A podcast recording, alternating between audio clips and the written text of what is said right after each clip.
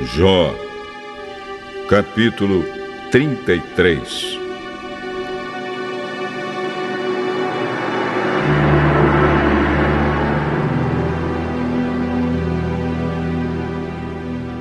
Por isso, Jó, escute as minhas palavras e preste atenção em tudo o que vou dizer. Estou pronto para começar e vou falar o penso. Darei a minha opinião com franqueza. As minhas palavras serão sinceras, vindas do coração, pois foi o Espírito de Deus que me fez. E é o sopro do Todo-Poderoso que me dá a vida. Responda-me, se for capaz. Prepare-se para discutir comigo. Para Deus, você e eu somos iguais. Eu também fui formado do barro. Por isso, não tenha medo de mim. A minha intenção não é esmagar você. É, creio que ouvi você dizer o seguinte: não sou culpado, não fiz nada de errado, estou inocente, não cometi nenhum pecado. É Deus quem inventa motivos para me atacar. Ele me trata como se eu fosse o inimigo. Ele amarrou os meus pés com correntes e fica vigiando tudo o que eu faço. Mas eu lhe digo que você não tem razão, pois Deus é maior do que as criaturas humanas. Por que você acusa Deus, afirmando que Ele não dá atenção às nossas queixas? Deus fala de várias maneiras, porém nós não lhe damos atenção.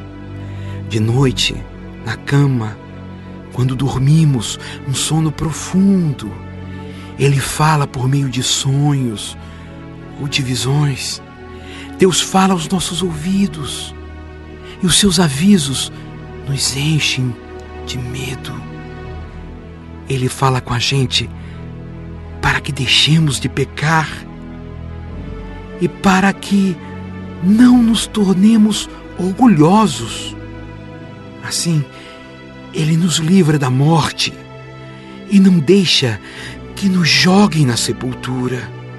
Outras vezes, Deus castiga com doenças e com fortes dores que não passam. O doente perde o apetite e não quer nem ver as comidas mais gostosas. Ele emagrece, vai se acabando e no fim vira pele e osso. Ele está às portas da morte. Logo será levado para a sepultura. Pode ser que ele venha a ser socorrido por um anjo, um dos milhares de anjos de Deus que ensinam a gente a fazer o que é certo. O anjo terá pena dele e pedirá a Deus Solta-o. Ele não deve descer ao mundo dos mortos. Aqui está o pagamento do seu resgate. Então, ele terá saúde novamente. E o seu corpo será forte, como era na juventude. Quando orar, Deus o atenderá. Ele o adorará com alegria.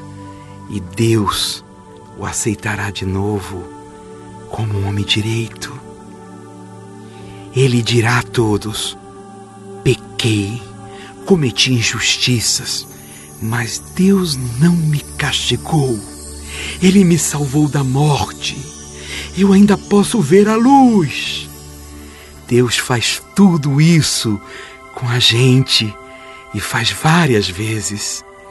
Ele não deixa que morramos e assim continuamos a ser iluminados pela luz da vida. Agora, Jó, escute com atenção. Fique calado, pois vou falar. Se você tem alguma coisa a dizer, responda, pois eu gostaria de lhe dar razão.